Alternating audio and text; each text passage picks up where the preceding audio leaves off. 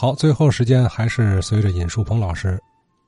小花大街再往南走，路过了水梯子大街，再往南走就进入了十字街。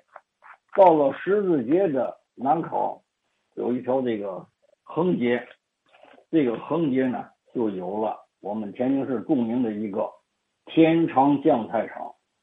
它在这个一九八九年的时候啊，它的出口了有四千吨，创汇一百万美元。我们最近呢有一个电视剧，名字叫什么《芝麻胡同》，它里边出现了大量的制酱的术语。你比方说芒种制皮，就是芒种的时候要把这个酱皮子做出来，一天一宿几个时辰，开屉起黄的，就是这个用大豆做的这个豆皮子，在外边裹上面以后蒸熟了以后裹上面，搁在太阳底下晒发酵了以后，搁在屋里的闷。起了这种黄霉菌以后，注意，这个黄曲霉可不是治肝病的那个黄曲霉，是对人体无害的黄曲霉啊，所以它叫起黄的。吃的特别腻的时候，你想一想，你要吃一点酱菜都算好。所以高级的人家在上饭菜的时候，总要搁上一碟什么样的小菜儿。这个天上酱菜在这个十字街呀很有名气。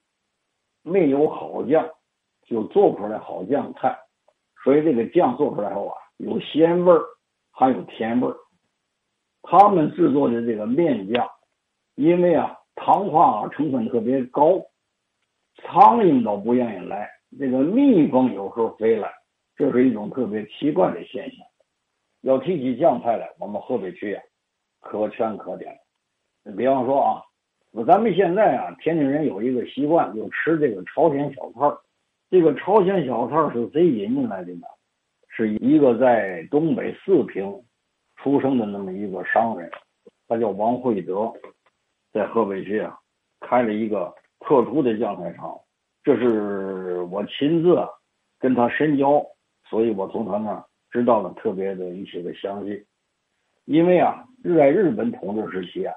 许多朝鲜人呢，用这种桔梗这种野菜来腌制小菜儿。朝鲜人的这种小菜儿传到了东北，后来关里人也有少数人喜欢这种风味小菜。天津市第一个生产正宗朝鲜小菜的是胜利酱菜厂，这个名字叫胜利酱菜厂，因为它是一九四五年以后日本投降了才开的，啊，叫胜利酱菜厂。它是东北人和朝鲜人合伙开办的。这时候呢，这个王惠德的贡献最大。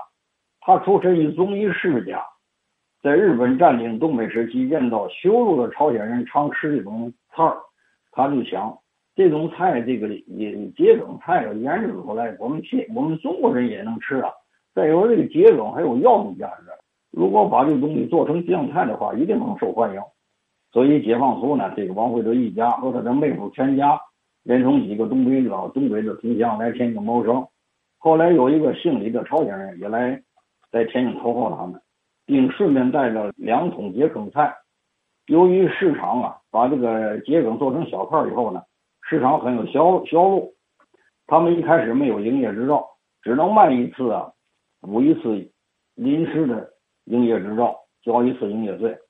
但是第一批小菜儿就被北站的铁路合作社全部报销了。这个北站铁路合作社。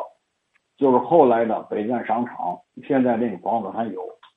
几经周折呀，一九五五年四月，他们有了正式的执照，从此呢，大规模的生产，对外也敢打出这个胜利酱菜厂的牌子了。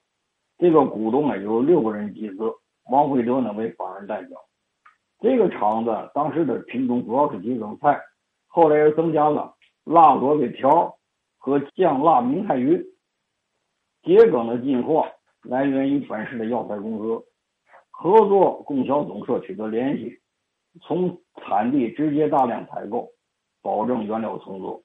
生产工艺遵照朝鲜国内的正规做法，把这秸秆先泡三天，中间再换水四次，捞出晾干后切成细丝，再放入盛有天然酱油的缸里腌制。一个礼拜以后取出来，加上蒜末、姜末、辣子末、白糖、味精和芝麻。拌匀，它的口感就有了，咸、甜、辣、鲜、香，每次可出九十筐。当时天津市的消费合作社、南开大学、天津大学都是他们的包销单位。别以为我们现在吃个什么辣萝卜条的东西就是很新鲜，这都是河北区的王惠德先生经过改良从东北朝鲜人那学来的。当时啊，我们天津啊进口了许多干明太鱼，干明太鱼，这个鱼也原来是把它整个连头带皮带尾连骨头，把它磨碎了做奶牛的饲料之用的，很便宜，太便宜了。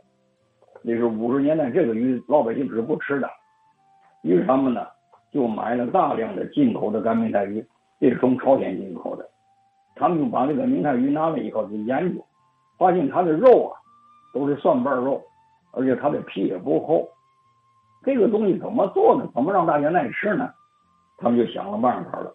他们把这个明太鱼啊用大木头棍子先敲一下，去掉啊这个鳍背上的几个细刺。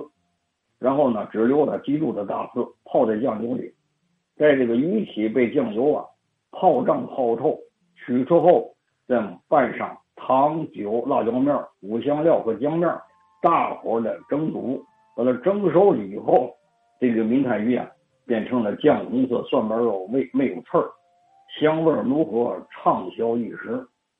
我小时候就特别爱在合作社买这种。熏明太鱼吃，那一条才要多少钱呢？一毛钱。